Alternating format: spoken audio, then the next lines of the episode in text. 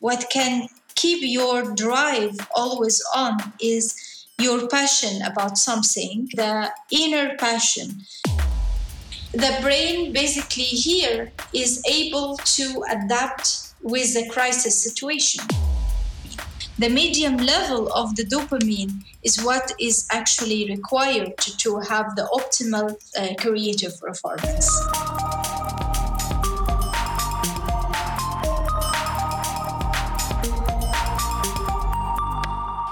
Hello and welcome. This is the Future of Creativity. My name is Sebastian Kallis. I am managing partner of the brand agency Kallis and in Mannheim. I've been incredibly busy the last week, so we've had a long, long break. Sorry for that. But now we are back for the first time with an English episode because I get to welcome a very special guest. Her name is Radwa Khalil. She's from Egypt and her academic career has taken her around the globe. She's a neuroscientist and a neurophilosopher and currently does research at Jacobs University in Bremen. She wants to decode the origin of creativity in the human brain. That sounds interesting to me. Hello, Radwa. Hello, Sebastian. Nice to talk to you. So, Radwa, what is so special about the human brain when it comes to creativity? Well, in general, if I'm talking about the human brain, it's very um, fascinating because um, it's uh, one of the amazing features about the human brain is the plasticity and uh, this plasticity it means the flexibility and the great ability to change and to adapt to whatever situation. So uh, the neurons um, are able to change completely its action and um, to be able to do the task in a different environment and different situations. And this is one actually of the the most interesting features about the human brain is the ability, the great ability of to adapt to the situations and the, to the mm-hmm. change mm. in the environment. And your field of research is extraordinary thinking.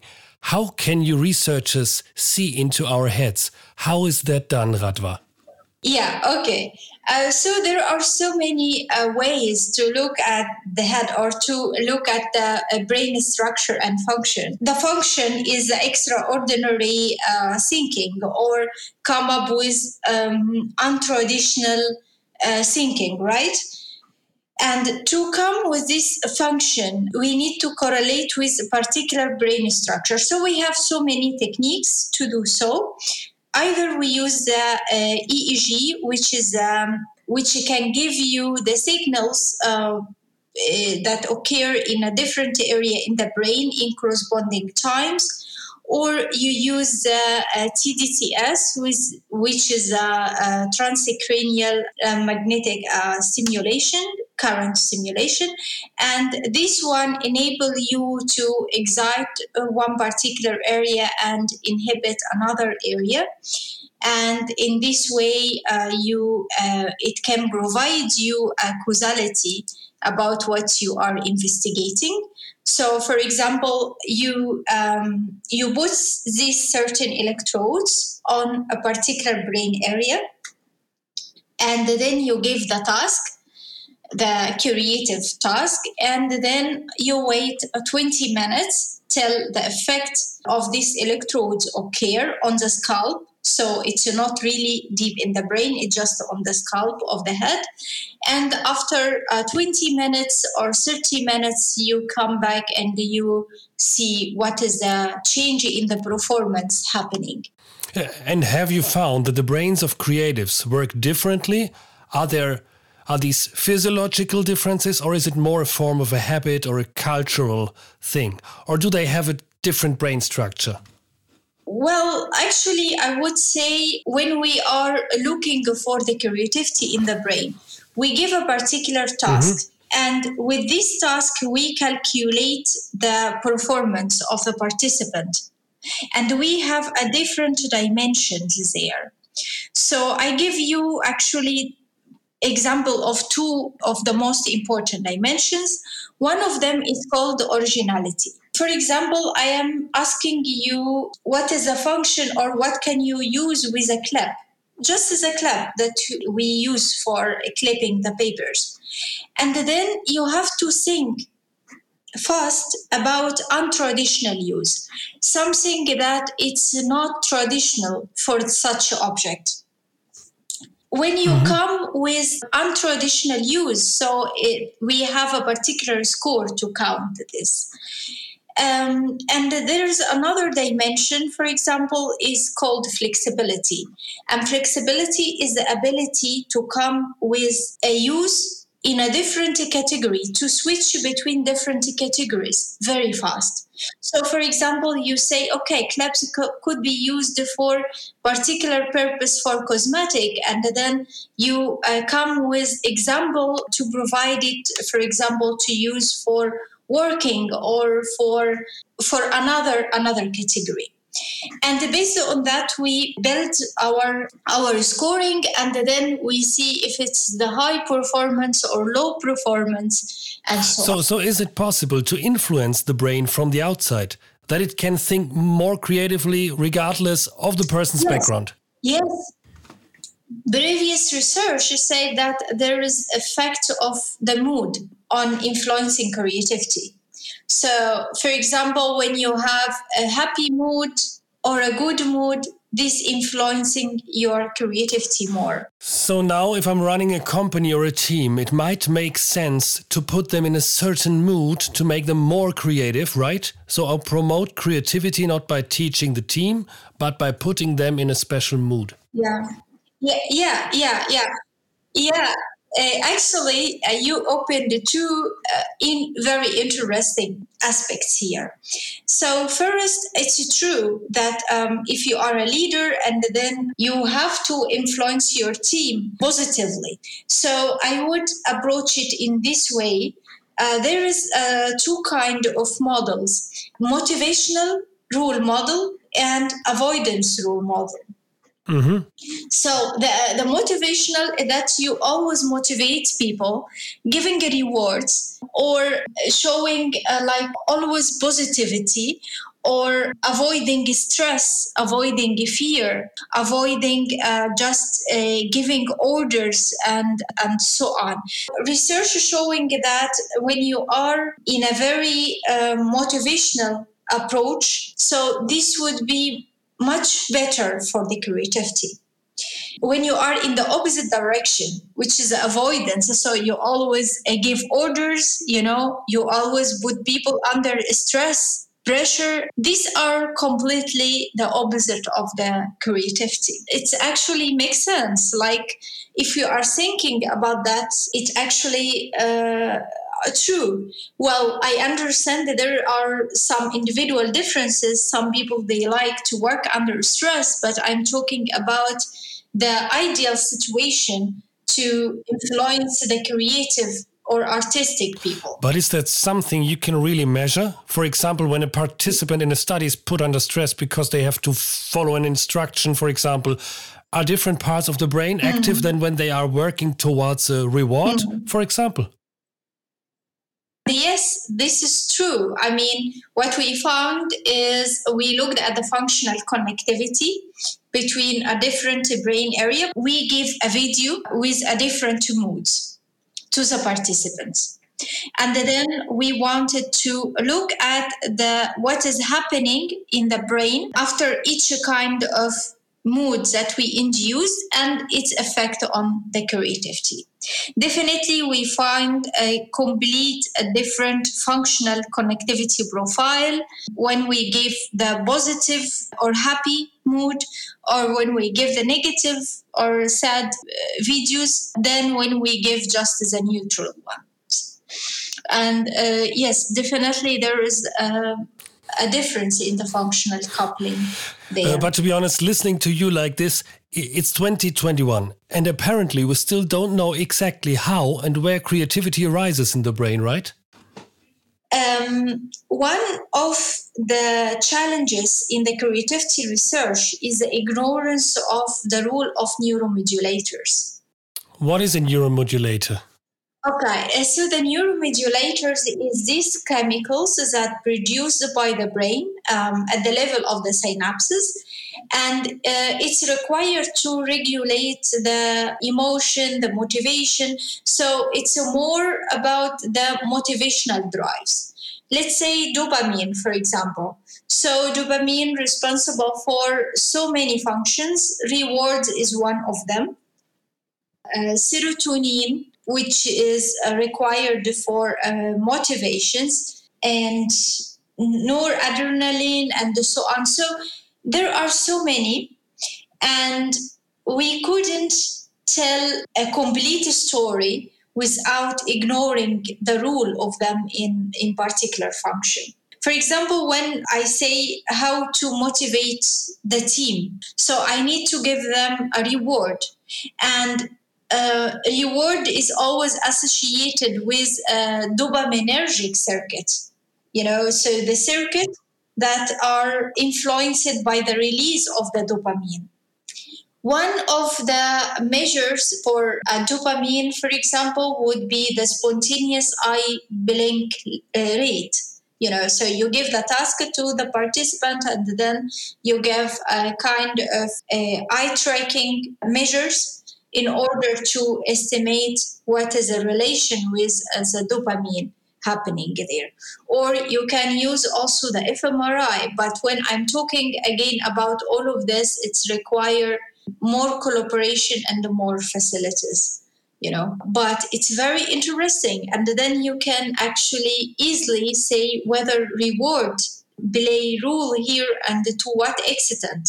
And presumably you have to balance the dopamine somehow. Otherwise you have too much of it, right? Perfect. This, yeah. Sebastian, yeah, I think you are already working in creativity because this is true. So the optimal uh, level is a medium level of the dopamine. The medium level of the dopamine is what is actually required to, to have the optimal performance, uh, creative performance. Too less or too high is always not good. So it might lead you to be less creative or uh, to be too out of topic, as we say, you know, too much. Mm, let's say I'm an artist and I'm sitting alone at my home in my room. How can I mm. increase my dopamine through myself? Is that possible? Or do I need an external trigger? Do I need someone to give me a reward or maybe a vision in the future to work towards? Is it possible to enhance my dopamine by myself? Uh,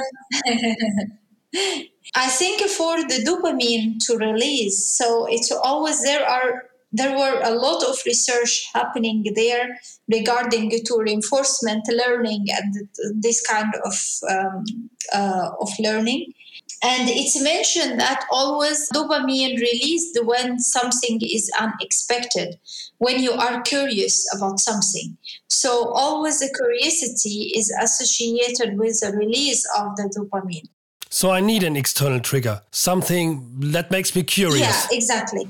And definitely also reward is there, especially when this reward is uh, something you are looking for, but you don't know exactly what would be this kind of reward. So you are curious and also looking forward. So you are completely motivated. You have to be very careful because, as I said, this need to be in a balance. You know, so you need to have this kind of uh, cognitive control, enough control for yourself. Yes, you are so excited, you are happy, and you, but you need somehow to to moderate it.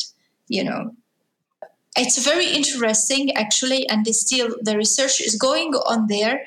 But what I can tell you is what can keep your drive always on is your passion about something, the inner passion about something, whether it's it's art, whether it's writing, whether it's uh, it's a sport, you know, it's what make you unique.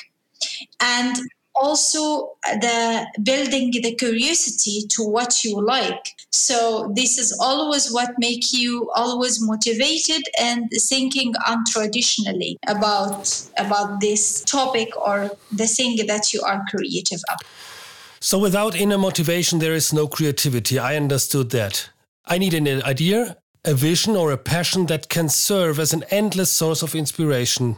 Yes. Right? Uh, so i i uh, 100% sure that motivations are required there. Motivations actually um, has uh, different shapes and different ways uh, to express or to tell them about them. So motivation could could be represented in the in inner motivation, as I said. It's the inner drive, what is inside you. You have a specific personal uh, motivation for this, or it could be externally like motivations from the uh, families, from a working a place, you know, from the environment, from the nature, whatever. So it could be external, it could be internal. Uh, but most important thing above all is to avoid stress. One important a- aspect, uh, Sebastian, that most of the people, unfortunately, nowadays they ignore, which is completely against the creativity,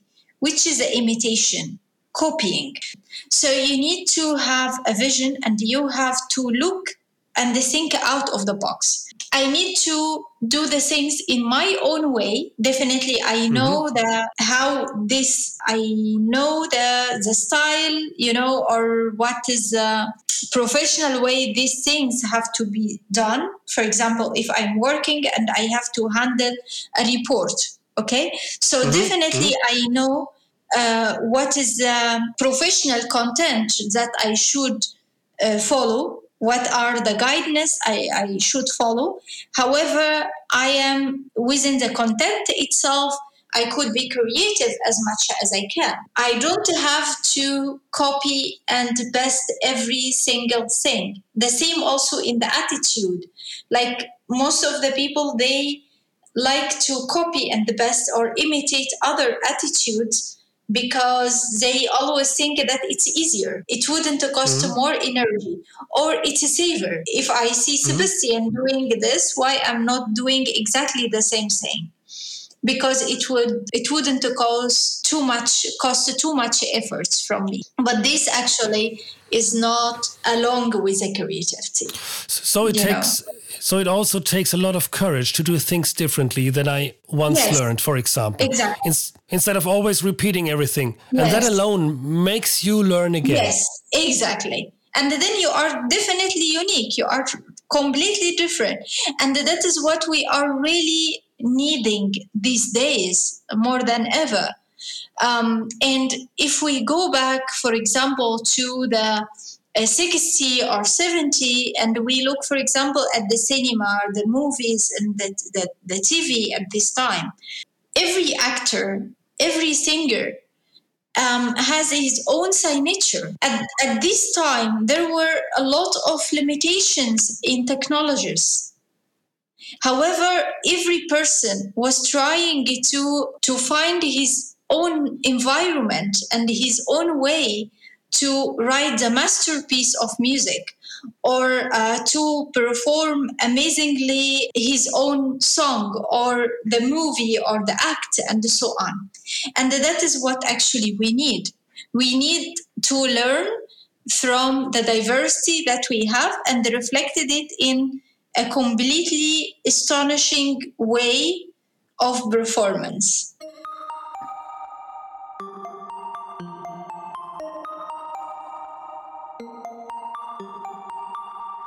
So I think in, in Bremen is the same situation as in Mannheim and, and in the whole world. We still have lockdowns now for six yeah. months. And now now slowly opens a few mm -hmm. areas again. But the corona situation was and is overall stressful mm -hmm. for all of us. How does our brain help us in such a situation? Our brain knows that we are now in, in a crisis we have to follow this rule in order to avoid the dangers that could happen to us or our family or uh, instead we are trying to communicate online. We try to do the things virtually and imagine if these things uh, would happen you know in in the reality. We try to occupy ourselves for example with other uh, hobbies or other stuff that we were not able to do before you know? And mm-hmm. looking forward okay till this situation is ended. So the brain basically here is able to adapt with the crisis situation. So yeah to Earlier, you said that creativity actually requires a good mood, good spirits. But now we have more depression, maybe a little hope. Could this be a nucleus for the explosion of creativity in the next few years mm -hmm. because the brain had to rewire itself in this mm -hmm. crisis? So, will there be an explosion, or do you think more a shutdown of creativity? Well, I, I always think that um, our brain is really very astonishing. So, what it could be there is that it will learn it as a kind of a new situation and a new experience. It would be added to the brain in this way. And when the, the knockdown is uh, just uh, finished, so everything would start again from scratch but what would be added there is a new experience that you feel with this crisis situation. So probably you this would be uh, something positive added to your creativity and not the opposite yeah, so your brain actually is always flexible. It's never rigid. And then uh, the brain would start to, to consider whatever happened, I am able actually to, to configure this uh, situation. And actually, creativity in term or in the definition, it's about thinking out of boxes. So it's always you need to think about something. So, what is happening now is that if I am telling you, imagine if there is a knockdown and so on, but you live the situation by your own. So, it would be added to your experience instead of having something that you imagine. When I look at many children at the moment, I am somewhat amazed. It seems that the situation is almost normal for them after all these months their brains seems to have adapted mm -hmm. and they can handle it not all of course but mm -hmm. more than you might have thought uh, what is so different about children's brains than adults what what what changes perhaps in the brain during the lifetime yeah. because they seem to be curious interested yeah. what what is so different uh, this is true first of all the brain of the children it's always like to explore. It's a need always exploration. It's a need always to learn new things novel things and it's always try to associate the things together to come up with a conclusion. What is that you know? And it's always full of curiosity. So how the circuits, the shape of the brain, the, the, everything somehow the configuration is completely different the mm-hmm. plasticity mm-hmm. also there is completely different but also we have to to admit that the kids or the children they don't have responsibility to consider or to fear mm-hmm. you know they don't have the fear so mm-hmm. they wanted to explore whatever they want because they are curious about that and uh, for fun by the end of the day, they just come home, they sleep, and they wanted to always be happy. They wanted to uh, see their friends, they want to play, to explore, and so on. So that's why they always fail. What I find very interesting, our society seems very frightened at the moment, especially in Germany. So, what do you think? Can this fear perhaps block the new creative solutions to the crisis? Mm -hmm how do you see mm-hmm. that from your multicultural perspective? Definitely. This is definitely, yes. Okay, so actually, I am uh, originally from Egypt. this is my background. And then when I look at the situation, well, we have definitely Corona in, in Egypt.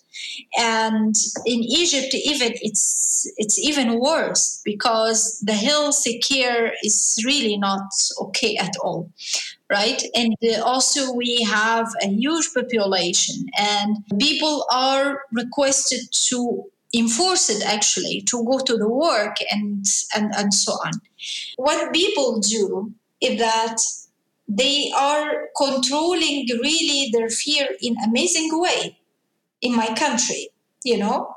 So they say okay this is a running situation so far. So if i i i, I have fear would it end the situation? Would it solve the situation? No. Instead, I need to be in a control of this situation and try to have a positive mood as uh, as much as I can because nothing in my hand at this time.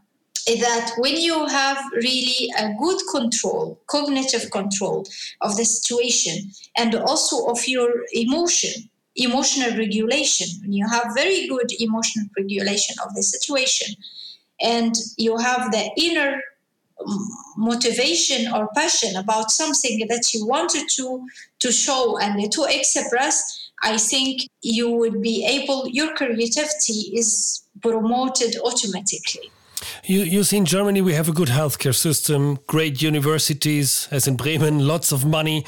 But do you see that maybe we yeah. have problems in, in our yeah. mood regulation, in, in, in self regulation in this crisis? Yeah, I, I think the difference is because probably people got habituated or used to find whatever they want. And honestly speaking, also for me, I'm, I'm living outside Egypt since 2011. Here, for example, you always used, okay, if I wanted to go to see my friend or to go for coffee or to go for drink or whatever, then nothing would prevent you, right? you can go and you can have a nice food or nice drink and uh, and so on however with a country's uh, uh, probably with some limited resources the situation could be different you know right? Because you are not always getting whatever you want. So your brain somehow got to know okay so uh, this time it wouldn't work. It's out of my control. So what you know it's not the end of the world. So this could be like the the way or the philosophy beyond that. But when you uh, um, always habituated to get whatever you want all the time and so on definitely it would be depressing when you found everything stopped at once right? And i, I totally understand that Uh, so the brain in our society in Germany is in some kind of retraining mode, whereas in Egypt, for example, people yes. are more familiar yeah. with such extreme experiences, with situations that are beyond the control, that are dangerous. But in our society, which is very True. concerned with security and safety, fear regulation yeah. is obviously more difficult. Yeah. Yeah, yeah, perfect. This is exactly is the the the thing actually. And probably here we it could be a lesson after the knockdown is to always think about alternatives right? So for example we always got to use uh, okay to go in a restaurant to close the restaurants and so on. Okay what about trying to go and enjoy the nature that we have for example you know and uh, could bring the food and and having environment from our own. For example something like that. What about uh, okay I'm, I'm i'm not finding exactly what uh, the clothes that i um, i just need or i want. What about trying to uh, to make something of old thing that i had before? You know why i always have to to buy something new if i just want to do that at the moment what if not possible? So there's supposed to be alternative solution. And this is also about the creativity. It's about thinking about alternatives. Right. And what makes me hopeful is that you said our brain is always flexible, can always adapt, yeah. even if you're not a child anymore. So it takes courage. I think we need a vision, and then the brain can also evolve. So it, it seems that it is never finished, and that is something that is a True. message of hope for the next years and yes. months to come. Yes. So um, I think the whole message is that we can learn from here is to respect um, our brain more and to give it more space, you know, and to give more power. We don't have to worry too much because we have a fascinating system is working there. We always have to think that it's not like it's not something happened to only me or you it happened to uh, everyone. So it's a global thing things happen as long as I am healthy, as long as I I see uh, the life is still there, you know, and and and so on. So I should be um, positive about that, and I should calm down and not to worry too much. So that's a great closing for this episode of our podcast, isn't it? Thank you very much, Radwa, for this exciting conversation. Yeah. It was also complex, to be honest, but I hope you continue to make progress with your research and further further track down the secret of our creativity. Thank you so much, Radwa, for joining us and be with me oh, today. Yeah, thank you. Yeah, thank you very much, Sebastian, for this kind invitation. I really enjoyed it and really i enjoyed our our talk because we came with so many interesting ideas and interesting conversation that i even never thought about it. So thank you very much and have a productive friday and a nice weekend. Yes you too. Bye bye